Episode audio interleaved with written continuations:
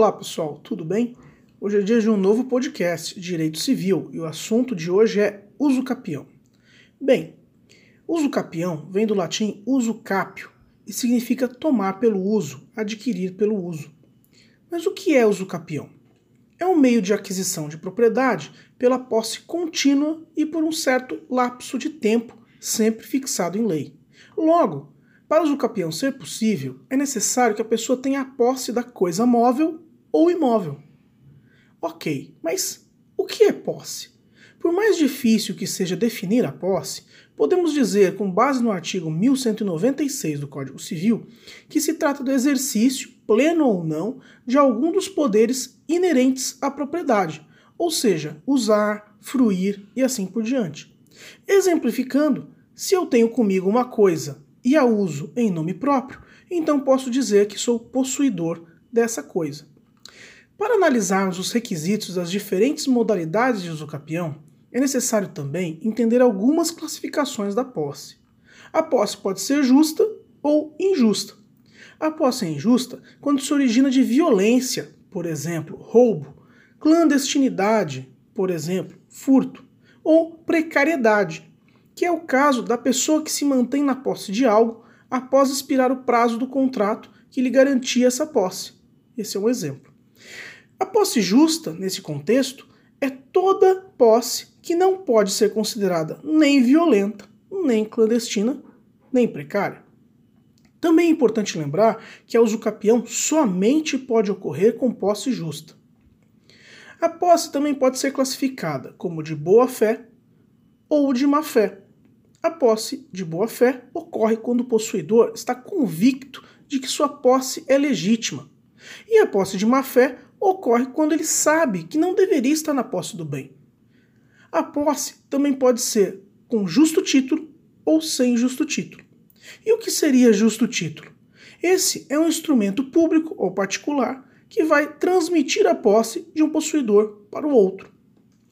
Além disso, Vale notar que a usucapião somente se configura se estiver presente a chamada posse mansa, pacífica e ininterrupta, ou seja, não podem outras pessoas contestar a posse do possuidor ou se apossar desse bem durante o prazo da usucapião.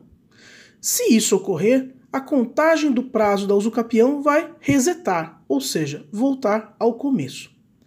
Visto isso, Vamos ver agora quais as modalidades de usucapião de bens móveis e imóveis, começando pelos usucapiões de bens imóveis. A primeira forma de usucapião de bens imóveis que vamos estudar é a usucapião ordinária. Essa, chamada usucapião ordinária regular ou comum, tem os seguintes requisitos. Primeiro, a posse mansa, pacífica e ininterrupta por 10 anos a presença de justo título e a boa-fé. Há também a usucapião ordinária por posse-trabalho, que tem um prazo menor, de apenas 5 anos, desde que os possuidores tenham estabelecido nesse imóvel sua moradia ou realizado investimentos de interesse social e econômico nesse imóvel. A outra forma de usucapião regular é a chamada extraordinária, e ela tem como requisitos a posse mansa, pacífica e ininterrupta por 15 anos, e não há a necessidade de provar a boa-fé nem a existência de um justo título. Vejam que não há necessidade de ter boa-fé ou justo título, e não há necessidade de provar tal boa-fé ou justo título. Pode ser que ele exista ou não. A usucopião extraordinária também pode ocorrer por posse-trabalho. Nesse caso, o prazo é reduzido para 10 anos, desde que o possuidor tenha estabelecido no imóvel sua moradia habitual ou nele realizado obras ou serviços de caráter produtivo. Temos também a chamada usucapião especial rural. Ela é prevista no artigo 191 da Constituição Federal e no artigo 1239 do Código Civil. A usucapião especial rural tem os seguintes requisitos: a área deve ser localizada na zona rural e não pode ser superior a 50 hectares. A posse deve ser mansa, pacífica e ininterrupta por cinco anos. O imóvel deve ser utilizado para subsistência ou trabalho. E, por fim, o possuidor não pode ser proprietário de nenhum outro imóvel, seja na zona urbana ou rural. A usucapião especial urbana, por sua vez, está prevista no artigo 183 da Constituição Federal e no artigo 1240 do Código Civil. Quais os requisitos da usucapião especial urbana? Primeiro, a área deve ser localizada na zona urbana e não pode ser superior a 250 metros quadrados. A posse deve ser mansa, pacífica e ininterrupta por cinco anos.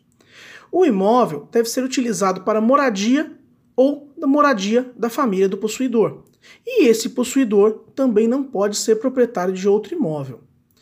Dentro da usucapião especial urbana, temos outras duas modalidades de usucapião: a usucapião por abandono de lar e a usucapião urbana coletiva.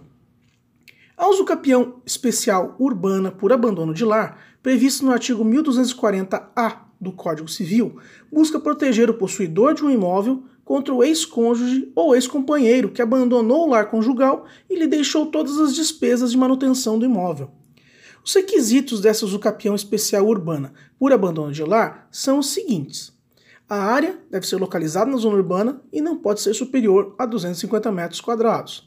A posse deve ser mansa, pacífica e ininterrupta por dois anos.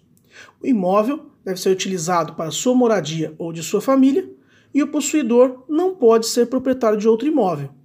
Além disso, existe mais um requisito. A propriedade original do imóvel deve ser dividida com o ex-cônjuge ou ex-companheiro que abandonou o lar. O que é importante lembrar é que se o ex-cônjuge ou companheiro disputar a propriedade desse imóvel, aí não se configura essa modalidade de uso capião, porque não se estaria configurada a chamada posse mansa pacífica do imóvel. Além dessa usucapião especial urbana por abandono de lar, existe também a usucapião especial urbana coletiva, que visa proteger os moradores de áreas favelizadas. Notem os requisitos dessa modalidade de usucapião. Primeiro, a área deve ser localizada na zona urbana e com uma área superior a 250 metros quadrados. A posse deve ser mansa, pacífica e ininterrupta por cinco anos. Deve existir no local famílias de baixa renda, utilizando o imóvel para sua moradia.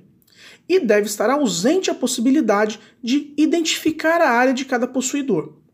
É importante notar também que os possuidores não podem ser proprietários de outro imóvel para se configurar essa usucapião especial urbana coletiva. A última forma de usucapião de bens imóveis é a usucapião especial indígena. Como o próprio nome diz, essa usucapião é destinada aos possuidores indígenas. E seus requisitos são quais? Primeiro, a área deve ser de no máximo 50 hectares. A posse, mansa, pacífica e ininterrupta, deve durar 10 anos no mínimo. E o possuidor deve ser indígena, seja integrado, em vias de integração ou mesmo isolado. E agora a gente analisa a usucapião de bens móveis, os bens móveis, ao contrário do que muitos podem pensar, também podem ser usucapidos. Existem duas modalidades de usucapião de bens móveis: a chamada ordinária e a extraordinária. A usucapião ordinária tem os seguintes requisitos: a posse mansa, pacífica e ininterrupta por três anos e a presença de justo título e boa-fé. Já a usucapião extraordinária tem os seguintes requisitos: a posse mansa, pacífica e ininterrupta por cinco anos, sem qualquer necessidade de se provar a boa-fé e o justo título. Bem, pessoal, é isso. Espero que tenham gostado e até a próxima.